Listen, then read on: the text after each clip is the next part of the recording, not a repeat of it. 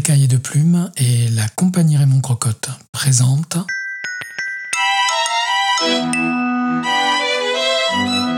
Les consultations extraordinaires de Belladone Mercier, psychologue des dieux.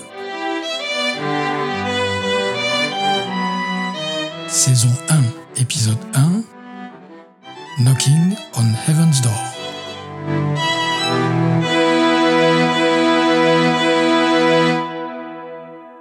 C'était par une belle matinée froide de novembre, et Belladone Mercier flânait au musée du Louvre.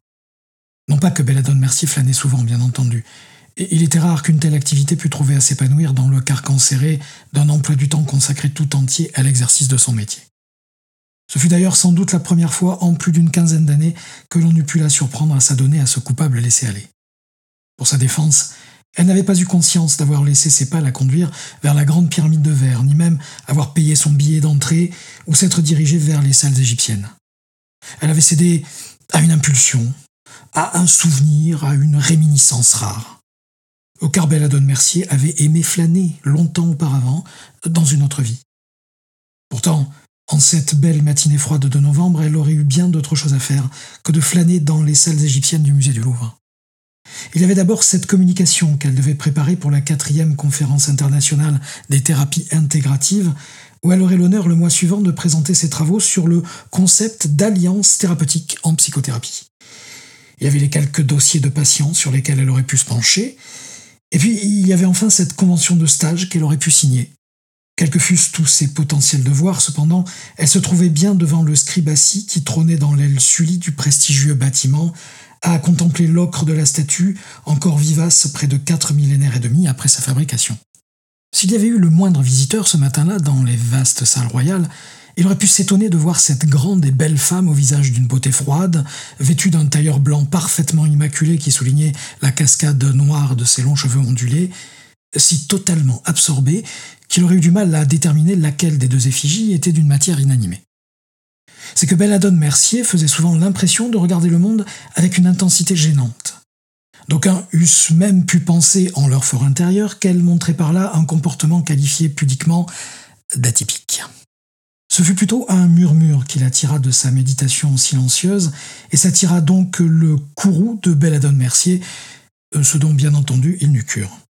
Un murmure aussi lancinant qu'une litanie, presque un bourdonnement, une comptine fredonnée avec un rythme entêtant, aussi envoûtant et irritant qu'une poésie annonnée par une voix d'enfant.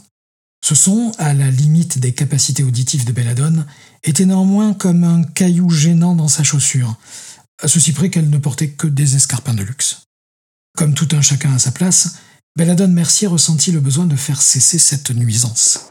À grands claquements de talons sur les dalles du palais des rois de France, elle suivit le mince filet sonore qui s'amplifiait à mesure qu'elle se rapprochait de son origine.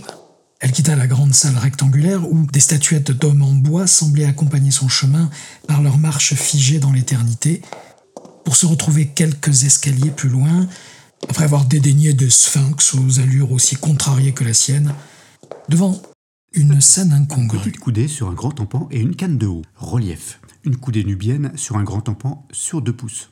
Statue. Une coudée rémène sur une coudée royale et trois pouces, deux cannes et demie de haut. Hmm, elle pèse tout de même 30 euh, 000 d'ébène. Bien.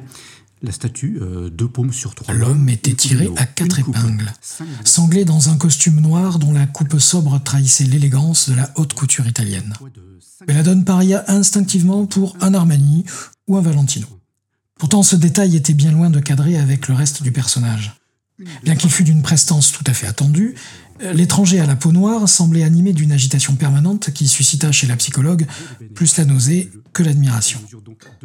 Armé d'un curieux calepin à la couverture de bois exhalant une puissante odeur de cèdre et d'un calame de roseau qu'il trempait régulièrement dans la nuit d'un encrier portatif, il passait d'un objet à l'autre à la manière d'un colibri au milieu d'une crise d'épilepsie, en marmonnant dans sa barbe, qu'il ne possédait pas. Plus étonnant encore, ses doigts ne semblaient quitter leur mouvement syncopé que pour, délicatement mais compulsivement, déposer chaque statuette, chaque bijou, chaque morceau de métal ou de terre cuite sur une curieuse petite balance dont l'un des deux plateaux de bronze supportait pour unique charge une longue plume blanche. Belladone ne s'attarda pas sur la question de savoir pourquoi et comment les alarmes du musée n'avaient pas retenti dans tout Paris pour signifier une effraction lorsque la vitrine avait été déposée. Entre autres qualités, Belladone avait la capacité de s'attacher plutôt aux détails des êtres vivants, et des êtres humains en particulier, et considérer les étrangetés du reste du monde comme des événements de moins d'importance. Elle remarqua par contre le regard hagard du méticuleux dandy. Elle eût pu déduire de ce fait anodin quelques traits de caractère. Mais par chance, elle ne se pensait pas autorisée, par son métier de psychologue, à porter des jugements sans avoir examiné toutes les possibilités. Elle ne conclut donc pas à la prise de stupéfiants. Cependant, sa profession l'amena à déceler dans le comportement de l'homme une souffrance palpable, ce qui eut pour effet d'éteindre le feu de son irritation. Puis-je vous aider? Sans s'interrompre le moins du monde, l'étrange cambrioleur lui répondit avec une diction impeccable. Savez-vous ce que je cherche? Non, bien entendu, vous ne le savez pas. Cela se voit à la dilatation de vos pupilles. Savez-vous que cette réaction involontaire est plus rapide même que vos pensées? Oh, Il faut que je note cela, vous permettez? Et d'ailleurs, Il se rapprocha avec une vitesse sidérante. Belladone sentit une petite sensation sur sa nuque dont les cheveux se hérissaient. Généralement chez elle, cela signifiait une inquiétude. L'homme se tenait maintenant à côté d'elle et avait tendu son doigt à la verticale, juste devant l'œil droit de la psychologue. Hmm, un quart de doigt environ, c'est dans la moyenne. Vous voudriez bien vous tourner? J'ai besoin de savoir, pour votre tête. Savoir quoi? Ça mesure, bien entendu. Quoi d'autre? Je.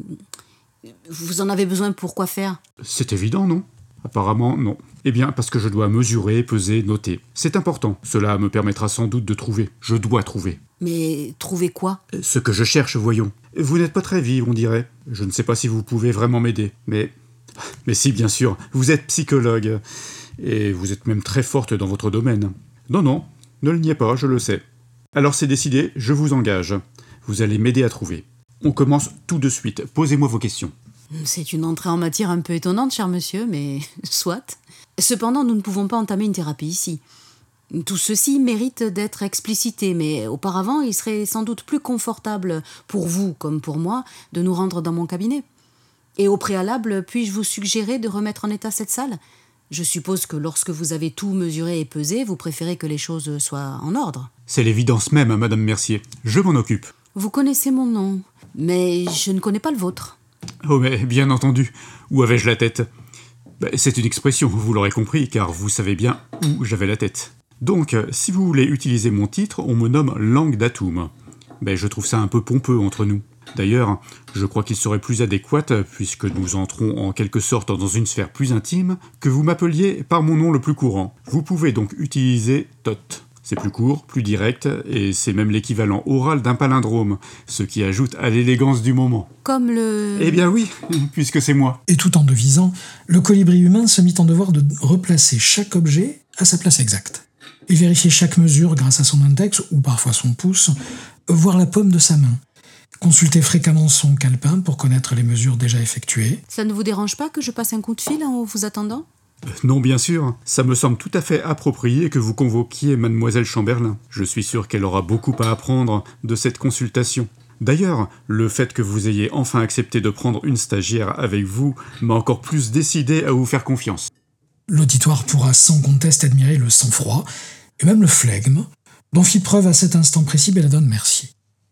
Car sans se départir d'une attitude parfaitement maîtrisée, elle se déplaça de quelques mètres avec calme, fit glisser son pouce sur le verre de son téléphone mobile, rechercha les trois premières lettres du nom de sa stagiaire et appuya sur le numéro de téléphone qui y était associé. La voix d'Adélaïde Chamberlain prononça les mots rituels. Allô, Madame Mercier, bonjour. Bonjour Adélaïde, je ne vous dérange pas, j'espère? D'ailleurs, j'attendais votre appel avec impatience. Euh, vous savez, la fac me demande encore la convention de stage. Il faudrait que je la leur envoie par mail. Alors, si vous pouviez la signer assez vite, c'est bien pour cela que vous m'appelez, n'est-ce pas? Hum, Pas vraiment, mais nous pourrons nous occuper de cette convention également. Si vous êtes disponible, j'ai une consultation, euh, disons, impromptue qui vient de se décider. Euh, Pouvez-vous être au cabinet d'ici une heure? Hum, c- Ça fait juste, mais je crois que je peux sécher un cours de neurophysiologie sans problème si je reviens demain avec la convention signée. Alors à tout à l'heure. Et Adélaïde, vous vous souvenez du cours sur l'alliance thérapeutique? Parfaitement, Madame Mercier. Vous savez que je l'ai adoré. eh bien cela va sans doute être le moment ou jamais de le mettre en pratique. À ce stade de notre histoire, nous pouvons profiter du temps de trajet entre le musée du Louvre et l'imposant immeuble haussmannien du 7e arrondissement, au coin de la rue Montalembert et de la rue du Bac, où Belladone Mercier avait installé son cabinet de consultation, pour nous intéresser un peu plus à la jeune femme qui venait de raccrocher son téléphone, une tartine de beurre à la main et un café très noir devant elle.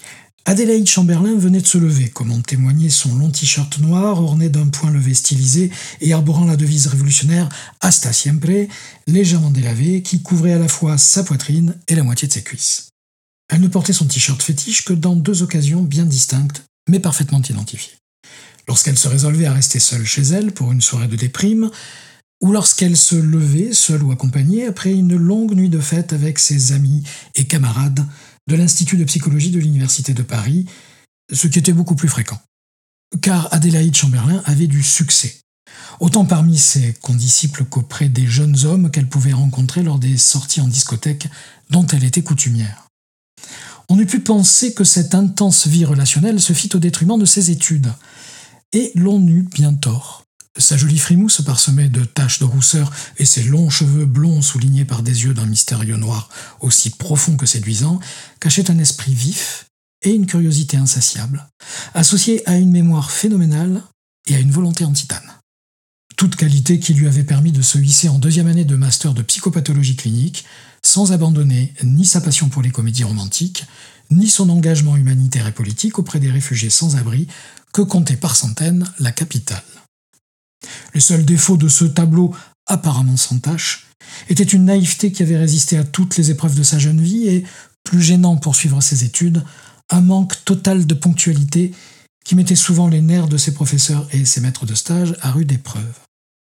Aussi, ce fut sans doute un miracle que, après avoir littéralement sauté dans un jean moulant des Doc Martins usés, ingurgité quatre gorgées de café et avalé sans mâcher deux autres tartines de beurre, plus ou moins coiffer ses belles mèches et laisser un mot sur le frigo à l'attention du garçon qui dormait encore et dont elle ne se souvenait plus vraiment du prénom, elle se fut retrouvée deux minutes en avance devant la porte de bois vitré sur le côté de laquelle une plaque en laiton brillante proclamait Belladone Mercier, psychologue, psychothérapeute. Mademoiselle Chamberlain, c'est un vrai plaisir que de vous rencontrer. Non, ne vous inquiétez pas, Madame Mercier ne se formalisera pas que vous ne vous soyez pas lavé les dents ce matin. À propos, je me permets hmm, une coudée royale de large pour, euh, disons, 18 doigts de haut et, oui, 7 doigts de profondeur. Excusez-moi, il faut que je le note. Je trouve cette sacoche parfaitement proportionnée. Oui, bien sûr, Madame Mercier, je vous suis. C'est fantastique, cette arche doit bien mesurer une brasse et demie de hauteur, et ce miroir n'a rien à lui envier. Je suis sûr que si je pouvais... Oui, bien sûr, je ne vous retarde pas. Il a été comme ça pendant tout le trajet? Oui, depuis le Louvre. Ah, Quoi que ce A pût signifier, il ne fut rien en comparaison de l'exclamation admirative que poussèrent presque à l'unisson Adélaïde Chamberlain et celui qui était devenu son patient en même temps que celui de Belladone Mercier lorsqu'ils eurent pénétré dans l'appartement cossu du dernier étage que la psychologue avait aménagé en femme de goût comme un élégant cabinet de consultation. Asseyez-vous donc. Cela ne vous dérange pas, je suppose, que mademoiselle Chamberlain assiste à cette consultation. Avant toute chose, expliquez-moi quelle est la raison pour laquelle vous avez besoin d'aide. C'est assez simple. Je cherche quelque chose et il se trouve, si je puis dire, sans jeu de mots, que lorsque je le fais, je ressens un besoin irrépressible de mesurer et peser tout ce qui m'entoure, et de le noter ensuite. Et quand je dis tout, c'est bien tout. Euh, un bibelot comme celui-ci par exemple, un tableau, une personne que je croise, un bâtiment, un animal, une déformation professionnelle sans doute. Qu'est-ce que vous faites comme métier? Je pensais que c'était évident. Je préfère que vous me l'expliquiez vous-même. Cela m'évitera de me faire de fausses idées. Eh bien, soit. Je suis chargé de juger les âmes des mortels, comme vous, madame, ou comme mademoiselle Chamberlain, lorsque vous passez de vie à trépas. C'est une procédure très simple dont Anne Pou et moi-même sommes assez fiers, je dois l'avouer. Il suffit de peser votre âme à l'aune de la plume de mat que voici. Si votre âme est la plus légère, cela arrive rarement cependant, vous êtes une personne très vertueuse et les portes du royaume divin vous sont ouvertes. Si les poids s'équilibrent, et c'est le cas le plus fréquent, vous êtes admise dans le royaume des morts. Mais si la plume est plus légère que votre âme, alors euh, Ce n'est pas un cas de figure que j'apprécie particulièrement. Tous ces bruits de mastication, ces gargouillis. va. Bref, si votre âme est plus lourde que la plume de Maat, eh bien, votre sort est d'être dévoré par Amout, la gardienne à la gueule de crocodile et au corps de léopard, et d'être renvoyé au néant comme si vous n'aviez jamais existé. Simple, en effet. Et vous notez le résultat, c'est bien ça? C'est exact, sur un rouleau de papyrus qui est ensuite consigné dans mes archives. Et pour le reste? Comment ça, pour le reste? Eh bien, tout ce que vous pesez et mesurez d'autres. Ah Je note tout cela dans des petits rouleaux ou dans des carnets comme celui-ci. J'en ai une collection gigantesque. J'ai trouvé un système de classement particulièrement ingénieux, je dois dire. Il suffit d'attribuer un chiffre à chaque domaine de la création, vous voyez, et... Et c'est gênant? C'est-à-dire? C'est gênant de noter tout ça? Eh bien, j'aime bien noter, c'est vrai. Et puis, j'aime beaucoup ma collection de rouleaux de papyrus. Mais je dois dire que c'est devenu difficile de décider où ranger tout ça. Donc, si je comprends bien, euh, ce n'est pas de noter qui vous ennuie.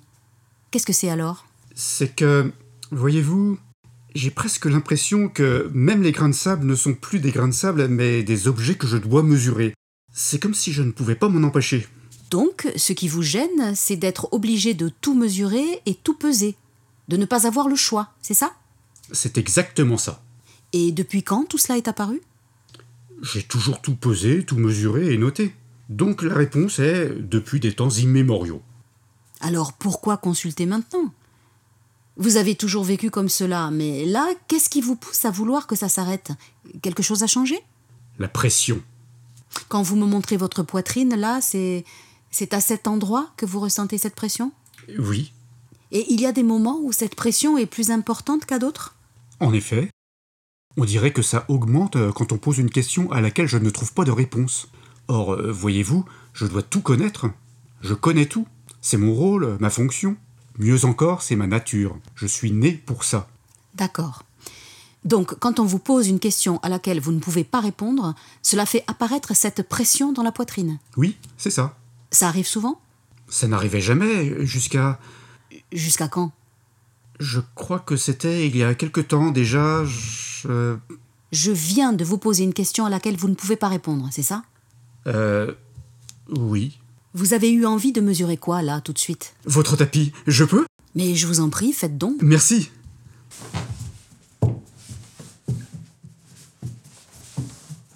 Vous vous sentez mieux? Ah oui, un peu. Pourriez-vous nous dire ce que vous avez ressenti euh, physiquement quand je vous ai posé cette question à laquelle vous n'avez pas su répondre? Dans votre corps? C'était très désagréable. J'ai eu la sensation que mon cou se rétractait comme s'il se ratatinait. Et puis, on aurait dit que mon bec devenait mou. J'aurais été incapable de saisir ou d'avaler n'importe quoi avec. Il était aussi insensible que du carton. Mon gosier était horriblement sec, comme si je n'avais pas bu depuis un bon millénaire. Ce qui est impossible, je n'ai jamais tenu plus d'une année. D'autres signes physiques? Des tremblements des mains. Si j'avais eu mon calame à ce moment-là, il serait tombé à terre. Ça, d'ailleurs, euh, ce n'est pas complètement terminé. Et vous voyez, j'ai encore ces petites secousses-là. Ce n'est pas grave au moins. Ah, Je ne sais pas. C'est à vous de me le dire. Eh bien, je crois que non. Vous le croyez ou vous le savez? Je... Et cette fois, vous avez envie de mesurer quoi? Votre fauteuil. Est-ce que vous pouvez nous dire quelles sont les pensées qui vous viennent là, en cet instant précis? Oui, j'ai un rôle. Et plus que ça, un devoir. C'est une obligation sacrée. Non, plutôt une obligation cosmique. Ce sont toujours ces pensées qui viennent automatiquement quand vous ne savez pas répondre à une question? Plutôt celles qui viennent euh, quand on m'en pose une, que je sache répondre ou pas. Y a-t-il d'autres pensées alors lorsque vous ne savez pas répondre? Je me dis que c'est impossible que je ne sache pas. Je suis le savoir, vous comprenez? Si je ne sais pas, cela veut dire que je... Oui Si je ne sais pas, c'est que je n'existe pas. Et quand vous pensez cela, vous ressentez une émotion? J'ai peur. Et vous avez peur de quoi? J'ai peur de voir le monde s'effondrer, de le voir disparaître. Vous croyez que c'est ce qu'il pourrait se passer si vous ne finissez pas par céder à cette impulsion de mesurer mon fauteuil? Euh... Oui. C'est donc là une croyance. Je veux dire euh, que ça n'est jamais arrivé, n'est-ce pas? En effet, ça n'est jamais arrivé. Parce que vous avez toujours cédé? Oui. Vous êtes sûr que ce n'est jamais arrivé, c'est ça? Bien sûr, le monde serait très différent si cela avait été le cas. Je suis catégorique, cela ne s'est jamais produit dans l'histoire de l'univers. Alors si cela ne s'est jamais produit, comment pouvez-vous savoir que cela arriverait à coup sûr? Y aurait-il une probabilité pour que cela ne se passe pas ainsi? Une probabilité infime peut-être? Je suppose que oui. Mais c'est tellement peu probable. Hmm. Comment le savez-vous? Excusez-moi, je pose sans doute des questions idiotes, mais je voudrais que vous m'aidiez à comprendre euh, ce que je perçois comme un paradoxe. Si cela n'est jamais arrivé, sur quelle connaissance pouvez-vous vous baser pour dire qu'un fait qui ne s'est jamais produit va se produire avec une probabilité très grande? Eh bien, je le sais. Si vous n'avez jamais vu une pierre ou un autre objet tomber, comment pouvez-vous être certain que cette tasse va le faire si je la lâche au-dessus du tapis? Je ne peux pas. Si vous n'aviez jamais vu une pierre ou un autre objet tomber, est-ce que vous auriez pu imaginer un autre destin à cette tasse que sa chute sur le tapis? En effet, je vois où vous voulez en venir. Peut-être bien. Quel destin auriez-vous pu imaginer pour cette tasse? Elle aurait pu flotter en l'air. Et avec quelle probabilité?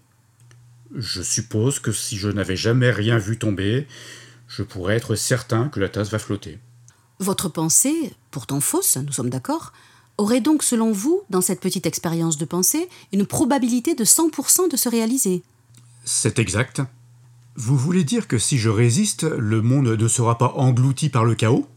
À vous de me le dire. Vous marquez un point. Ce n'est pas une certitude. Mais cela reste une possibilité. Peut-on donner à cette possibilité autant de crédit qu'à celle de la tasse qui flotte dans l'air toute seule? Je vous l'accorde. Il y a très peu de probabilité pour que le monde soit englouti par le chaos, si je résiste à cette impulsion. D'ailleurs, elle est toujours présente? Hélas, oui. Mais j'avoue qu'elle est moins forte. À combien la noteriez-vous sur 10 Hmm, 7 Et auparavant, elle était de combien? À 10. Alors, euh, dites-nous quelle est votre peur maintenant. Parce que ce n'est pas vraiment le sort du monde qui vous préoccupe, n'est-ce pas? Quand vous dites avoir peur de ne pas exister. Je dois l'admettre, j'ai peur de, de mourir, euh, ou pire, Pire? Qu'est-ce qui peut être pire que mourir? N'avoir jamais existé, être oublié, effacé, martelé, que mon être soit avalé par le néant. C'est ça le pire. En somme, vous avez peur de vous juger vous-même. Et que votre âme soit plus lourde que la plume de Matt, c'est ça? Je n'avais jamais vu les choses comme ça, mais ma foi, vous avez raison.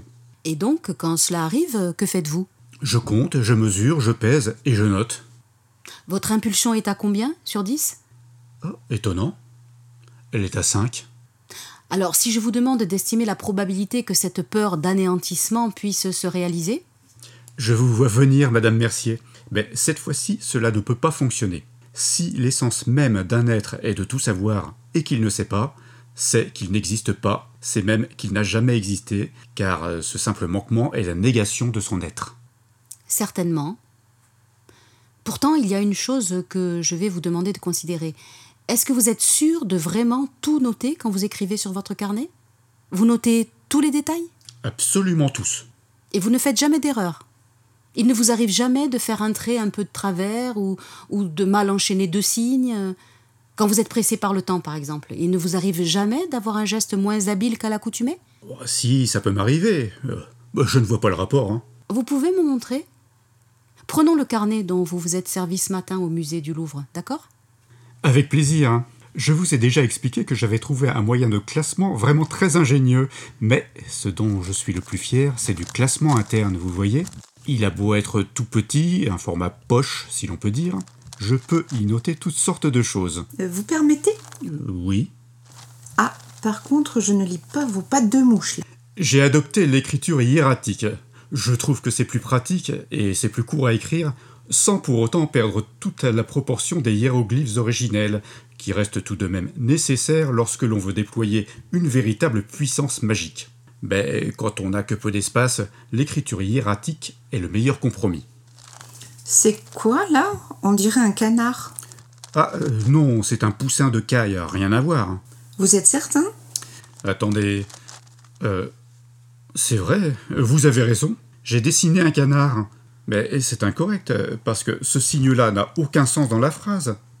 J'ai écrit grossir au lieu d'entrer. Et, forcément, dans ma phrase, parole magique pour grossir dans le royaume divin, ça sonne moins bien. Et donc, il vous arrive de commettre des erreurs.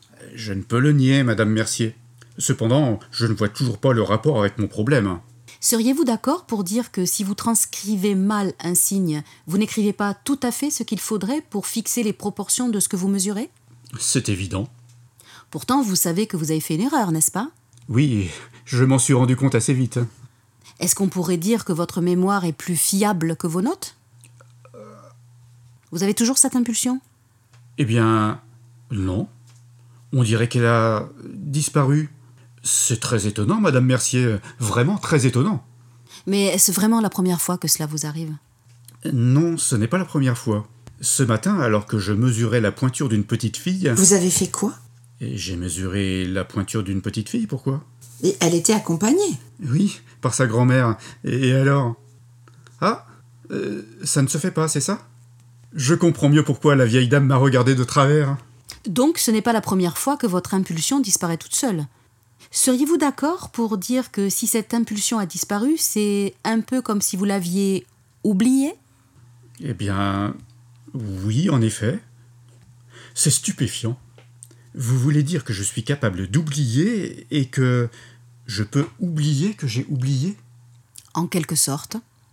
Mais c'est très intéressant, Madame Mercier. Et c'est un bon début pour cette thérapie. Je vous propose d'en rester là pour cette séance. Euh, comment? Mais nous venons à peine de débuter. Et je sens que votre travail me fait beaucoup de bien. C'est que il est déjà près de 13 heures. Nous avons besoin d'une pause. Ah Bien entendu, je comprends. Vous autres mortels, vous avez besoin de ce genre de choses. Nous pourrions donc interrompre cette séance pendant, disons, une heure Est-ce satisfaisant? C'est une requête inhabituelle. Vous n'avez pas besoin de plus de temps pour réfléchir à tout cela? J'apprends vite. Une heure me suffit amplement. Et puis, j'ai vraiment besoin que cette thérapie fonctionne rapidement. Alors c'est entendu. Je vais nous chercher à manger. Je ne mange pas, merci. Je vais utiliser ce petit intermède pour réfléchir à ce que nous avons déjà défriché. Notre auditoire ne sera certainement pas surpris d'apprendre que le cabinet de consultation de Belladone Mercier constituait également sa résidence. La seule concession que la psychologue avait accepté de réaliser à cet entremêlement inextricable entre vie professionnelle et vie personnelle tenait en la séparation toute relative des espaces de consultation, au premier niveau du duplex, et des lieux de vie proprement dits au deuxième. Cette mince distinction ne tenait en effet qu'à la présence d'un escalier épousant la courbe du mur et qui reliait en à peine une quinzaine de marches le bureau et l'ensemble de la chambre et de la petite cuisine sommairement mais confortablement installés à l'étage. Laissant celui qui se faisait appeler Tot méditer devant la fenêtre qui surplombait l'angle de la rue Montalembert et de la rue du Bac, Belladone Mercier précéda Adélaïde Chamberlain à l'étage, où cette dernière découvrit un studio meublé de façon tout aussi spartiate que le cabinet et décoré avec autant de goût. Une table de bar qui faisait office d'îlot central divisait l'espace en deux, entre le lit très large et les meubles de cuisine où la psychologue s'empara de barquettes d'aluminium conservées dans son réfrigérateur pour en glisser le contenu dans une poêle. Vous avez un bon sens de la propos, mademoiselle Chamberlain. Vous pouvez m'appeler Adélaïde, madame. Merci. Nous allons passer à l'étape de l'exposition progressive, c'est bien cela? Oui, je crois qu'il est prêt. Et je crois que vous aussi. Voulez-vous mener cette partie de l'entretien? Oh, j'en serais ravie. Les situations déclenchantes sont celles où il ne peut répondre à une question. Donc, je dirais qu'il faut le confronter à des questions qui n'ont de toute façon pas de réponse. Des paradoxes. C'est exactement ce que j'avais en tête. D'une part parce qu'il ne peut trouver d'échappatoire et qu'il devra s'y confronter, d'autre part parce qu'il devra faire preuve de créativité pour le faire, ce qui va nous ouvrir une porte vers un fonctionnement plus flexible. Vous pensez l'amener sur le terrain émotionnel, c'est ça? Oui. Jusque-là, il reste à peu près maître de ce qu'il ressent. Mais si l'on veut lui permettre de briser le cercle du trouble obsessionnel compulsif, il va falloir qu'il trouve à en supprimer l'utilité. Lorsque les deux psychologues redescendirent l'escalier, elles trouvèrent leur patient toujours plongé dans la contemplation de la rue en contrebas. J'ai pensé à ce que vous avez dit sur le fait d'oublier que l'on a oublié. Cela veut-il bien dire que je suis capable de ne pas céder à cette impulsion? Ça pourrait même vouloir dire l'oublier complètement. Et si vous l'oubliez, vous n'aurez même pas besoin d'y résister. J'aime bien cette idée. Je la trouve élégante. Poursuivons-nous? Avec plaisir. Si vous le voulez bien, c'est moi qui vais prendre le relais et nous allons vous proposer quelques exercices. Je suis tout à vous. Puis-je me rasseoir? Merci. Sachez que nous pourrons interrompre à tout moment si vous le désirez.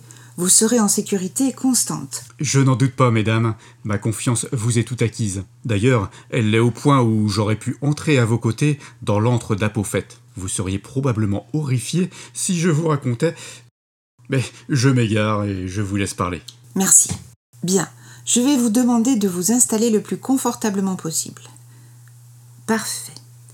Alors, imaginons que vous rencontriez dans la rue, en bas, un homme qui, se présentant à vous, prétende être crétois et qui affirme en même temps que les crétois sont tous des menteurs.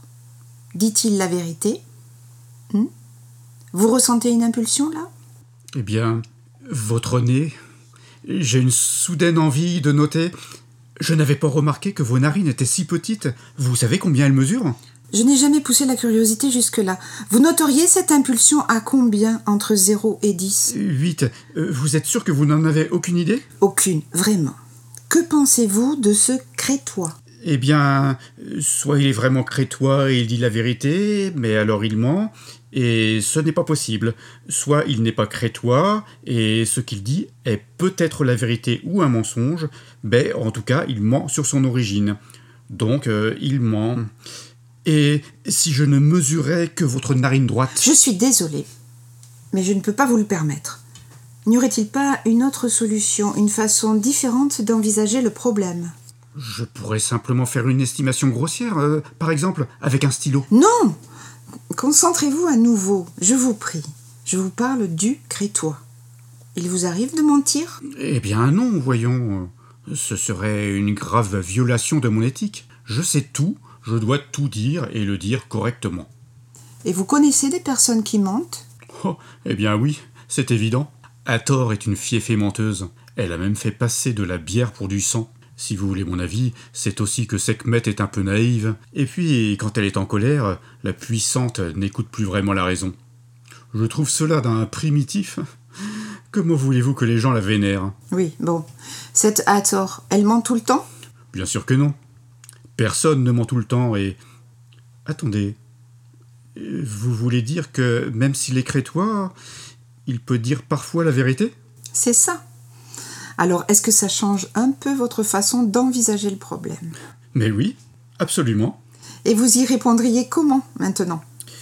Si l'on considère que personne ne ment tout le temps, peu importe s'il est crétois ou pas, il faut le faire parler un peu plus pour comprendre s'il a menti ou s'il a dit vrai. Et votre impulsion, vous la noteriez à combien? C'est extraordinaire. Elle a disparu. Parfait. Et si nous faisions un nouvel exercice Mais avec plaisir. hein. Alors, comment pensez-vous qu'il soit possible pour moi, simple mortel, de vous soigner, vous, le dieu du savoir, et de parvenir à vous surprendre, puisque vous pouvez prédire ce que je vais faire à chaque instant? Je. Je ressens le besoin de. De, de peser votre cœur, mademoiselle Chamberlain, à 9 sur 10. Euh, Je suis désolé, je crois que c'est un peu trop fort pour moi. Euh, Non, non, madame Mercier, ne vous interposez pas. Con- Concentrez-vous, je vous prie. Vous pouvez résister. Et si ça peut vous aider, je suis sûre que je me sentirai mieux avec mon cœur que sans. Je n'en doute pas, mais je ne crois pas pouvoir le faire cette fois. Et, et si vous vous concentriez juste sur le paradoxe, hein Comment le résoudre? Réfléchissez, vous, vous êtes le dieu du savoir, et pourtant, je peux vous soigner. Comment ai-je fait? Euh, Vous ne pouvez pas, sauf si vous me... Oui Sauf si vous parvenez à m'embrouiller l'esprit. Ça- Cela fait écho en moi, mademoiselle Chamberlain, et comme si... Comme si vous aviez oublié quelque chose, n'est-ce pas? Oui, Auriez-vous oublié votre impulsion de peser mon cœur? Oh, totalement. Et j'ai oublié autre chose, mademoiselle Chamberlain. Je me sens mal. Que ressentez-vous exactement? La même pression dans la poitrine, là. Dites-moi, je me pose une question toute bête, et pardonnez-moi si elle vous semble vraiment idiote, mais ce n'est pas un peu lassant, à force, de tout savoir? Que voulez-vous dire? Eh bien, vous pourriez être un paradoxe, vous aussi. Comment être celui qui connaît tout si vous ne connaissez pas la surprise? Je n'y avais jamais pensé. Peut-être que si vous acceptiez d'oublier euh, de temps à autre, vous pourriez ressentir cette émotion qu'est la surprise. C'est vrai. Et je crois bien que je l'ai déjà ressenti. D'ailleurs, accepter d'oublier, c'est accepter qu'on puisse se souvenir. Comment pourriez-vous vous souvenir si vous n'acceptez pas d'oublier? Et puis, souvenez-vous des moments où vous vous êtes souvenu. Est-ce qu'il n'y avait pas quelque chose de nouveau dans ce souvenir? Quelque chose d'étonnant? Comme si ces derniers mots avaient libéré un diable de sa boîte, celui qui se faisait appeler Tot bondit hors du fauteuil où il était assis, tout soudain rempli d'une énergie débordante. Sa figure s'était métamorphosée tant il paraissait plus déterminé. Cette transformation si brutale aurait pu décontenancer tout autre que Belladone Mercier. Pourtant, elle se contenta d'observer son patient retrouver la pleine mesure de son comportement. On aurait cependant pu lui reprocher un léger froncement de sourcils lorsqu'il sembla qu'en se redressant, il devint beaucoup plus grand qu'elle ne l'eût cru. Quant à Adélaïde, son sourire fut bien plus éloquent. C'est une vérité première, Madame Mercier, que vous venez de m'offrir là. Et croyez-moi, il est bien rare de nos jours que je découvre quelque chose que j'ignore. C'est là une malédiction qui me suit depuis l'aube des temps. Vous appelleriez cela une hypermnésie eidétique. Mais je m'égare et le temps file. Je dois me mettre en route. Grand merci à vous deux.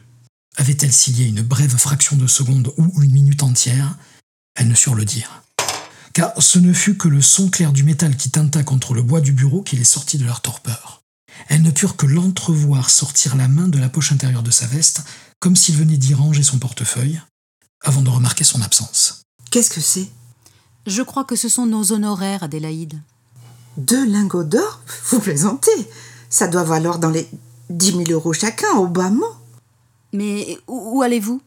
Cette consultation n'est pas finie. Il nous reste une dernière chose à faire pour notre patient. Et quoi donc? Être les témoins de son souvenir, madame. C'est sur ces mots énigmatiques qu'Adélaïde Chamberlain accomplit certainement les deux prodiges les plus merveilleux de cette journée si extraordinaire par ailleurs. Son enthousiasme et sa détermination furent tels qu'elles ébranlèrent la tranquille assurance de Belladone Mercier, saisie malgré elle par une excitation juvénile qu'elle n'avait pas ressentie depuis de nombreuses années.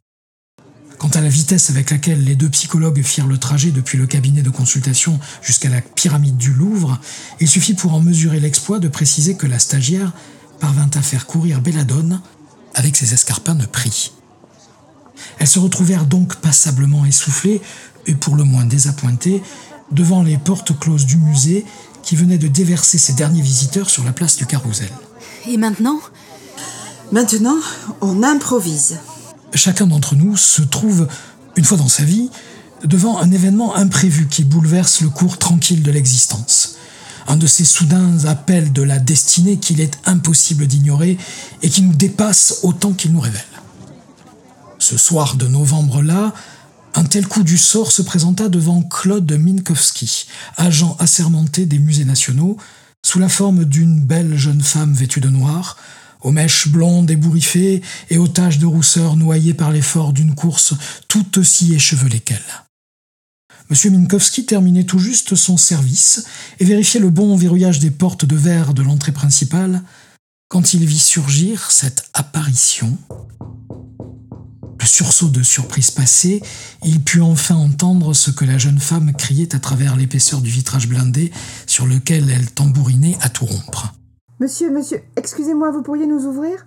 Je sais que vous venez de fermer, pourtant j'ai vraiment besoin que vous puissiez nous ouvrir. Un de nos amis est sans doute enfermé ici et nous avons besoin de le retrouver avant qu'il ne lui arrive malheur.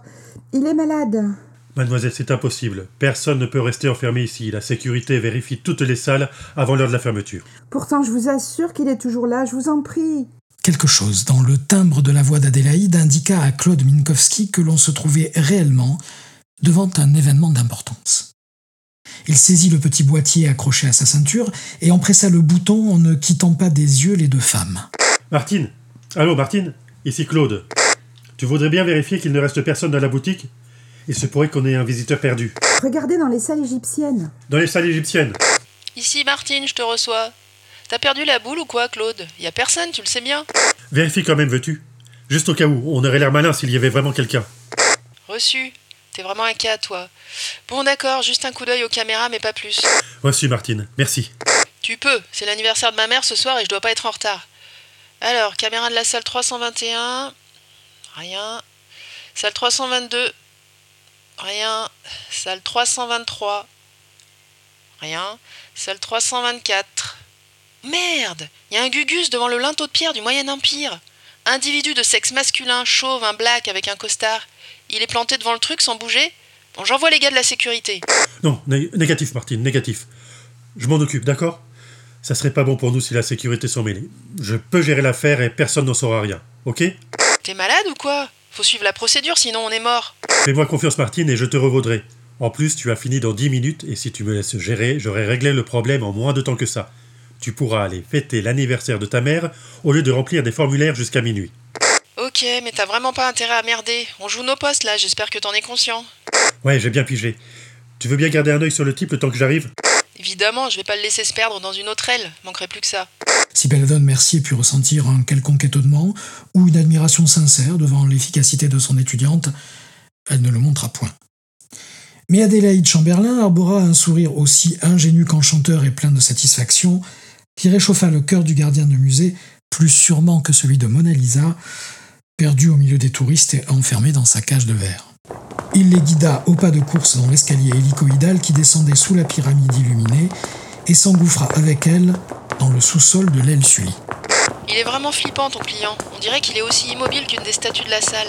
Les talons de Belladone Mercier claquèrent sur le sol synthétique de la rotonde Goujon, puis de la crypte Sully, avant de résonner dans le vestibule de la salle Saint-Louis, de marteler les degrés qui menaient au donjon de l'ancien palais. Ils en firent le tour avec une foulée d'athlètes pour déboucher sur la majestueuse crypte du Sphinx, où Claude Minkowski entama l'ascension de l'escalier de gauche. Merde, grouille-toi, Claude, il bouge. On dirait qu'il. Ouais, il touche le montant. C'est comme s'il suivait le tracé des hiéroglyphes avec ses doigts. Mais bon sang, Claude, démerde-toi de rappliquer, tu vas pas me croire. Il trace d'autres hiéroglyphes. Ils laissèrent derrière eux l'enfilade des salles dédiées aux dernières trouvailles égyptiennes, puis au Nil, aux scribes et à l'écriture. Les hiéroglyphes, ils se mettent à briller. C'est quoi ce bordel, Claude? C'est qui ce Gus? Je sais pas, mais je suis là dans 15 secondes. Continue à me dire ce qu'il fait, qu'on le perde pas. Ils passèrent en trombe l'allée des douze sphinx et débouchèrent enfin sur la grande salle que les gardiens surnommaient le Temple. Tot était passé de l'autre côté de la porte monumentale, comme si l'on avait fait le tour, et leur faisait face. Je te vois. C'est qui avec toi? Les amis du type. Mais j'en suis plus si sûr. Merci de les avoir guidés, monsieur Minkowski. Madame Mercier, ici présente, vous expliquera tout un peu plus tard. Rassurez votre collègue surtout. Il n'y aura pas de dégâts ce soir. Je rentre simplement chez moi. À bientôt. L'air se mit à scintiller et à onduler, comme sous l'effet d'une vague de chaleur entre les montants de pierre, en formant une porte intangible à travers laquelle il fit deux pas, disparaissant inexplicablement derrière ce rideau impalpable qui s'évanouit exactement au même moment. On eût dit que toute la scène n'avait jamais eu lieu que dans l'imagination des quatre témoins. Il n'en restait plus aucune autre trace qu'une faible odeur de safran. Merde, il est où? Il est où? Claude Tu me reçois, Claude? Je te reçois, je. Je sais pas. Mais ce qui est sûr, c'est qu'il est plus là. Tout ce temps, il disait vrai Comment avez-vous compris? C'est vous qui me l'avez appris, madame. L'alliance thérapeutique commence quand le thérapeute entre dans le monde de son patient. J'ai simplement eu à accepter que ce qu'il nous disait était la stricte vérité. Que ce soit la sienne ou la nôtre, cela ne faisait aucune différence. Et il disait être Thoth, le dieu antique des scribes. Pourquoi n'aurais-je douté? Après tout, qu'est-ce qui compte le plus dans la thérapie? Connaître la cause du trouble ou aider le patient? Bien joué, Adélaïde. Ce ne fut que le lendemain matin, lorsqu'elle émergea d'une nuit peuplée de rêves échevelés, où des dieux à tête d'ibis s'envolaient à tire d'aile d'un lac de Camargue couleur mentalo, qu'Adélaïde Chamberlain réalisa soudain. Elle sauta littéralement de son lit, se prit les pieds dans ses vêtements éparpillés là comme autant de feuilles en automne, et se rétablit non sans mal pour se traîner en sautillant jusqu'au sac où elle transportait ses cours. Le juron qui s'échappa de ses lèvres fut si grossier que nous l'épargnerons à notre auditoire. Elle avait encore oublié de faire signer sa convention de stage à Belladone Mercier.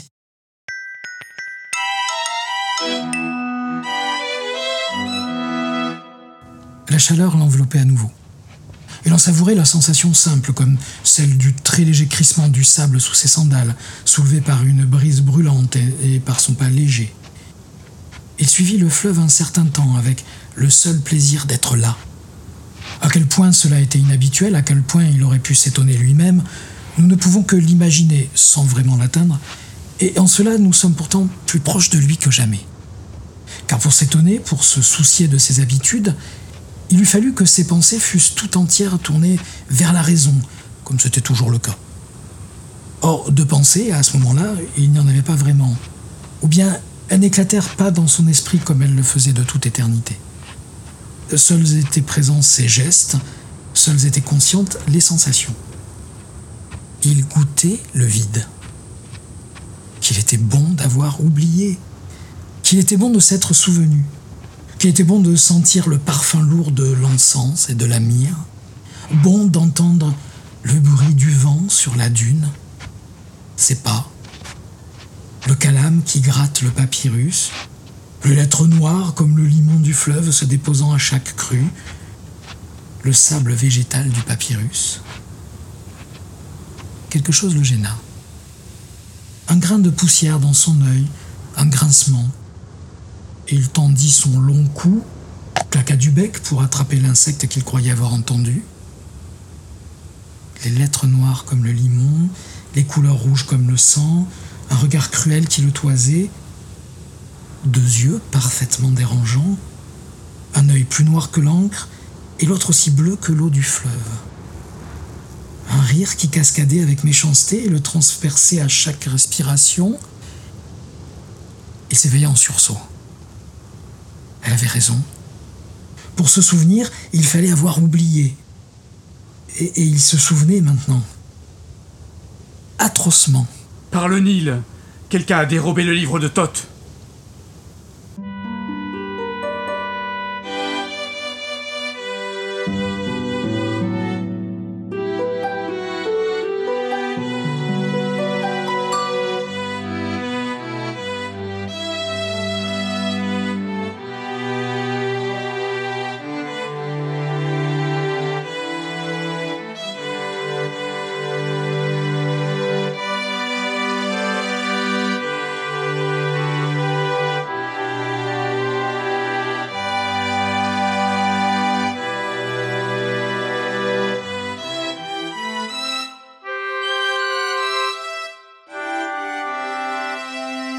Avec les voix de Germain Huc, le narrateur, Corinne Jacquet, Belladone Mercier, Monique Mazarguil, Adélaïde Chamberlain, David Ourco, Carl Gustav von Schöffel, Lucas Bertrand, Claude Minkowski, Emmanuel Bost, Martine Trillion.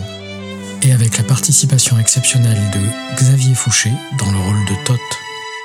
Écrit par Germain Huc, musique par l'Auguste Paternel, correction et conseil clinique par Sandrine Rappenecker et Emmanuel Ducongé. Vous pouvez retrouver cet épisode ainsi que les autres consultations extraordinaires de Belladone Mercier sur toutes les plateformes de podcast ainsi que sur décaille-de-plume.fr. Si vous avez apprécié cette écoute, vous pouvez en prolonger le plaisir en découvrant un peu plus l'univers qui entoure cette histoire ainsi que les coulisses de sa production sur le site décaille-de-plume.fr ou sur Patreon pour en soutenir la création. N'hésitez pas à vous abonner au podcast pour ne pas risquer de manquer la prochaine consultation et à partager les aventures de Belladone Mercier et Adélaïde Chamberlain avec vos amis. Rendez-vous bientôt pour le prochain épisode de cette première saison.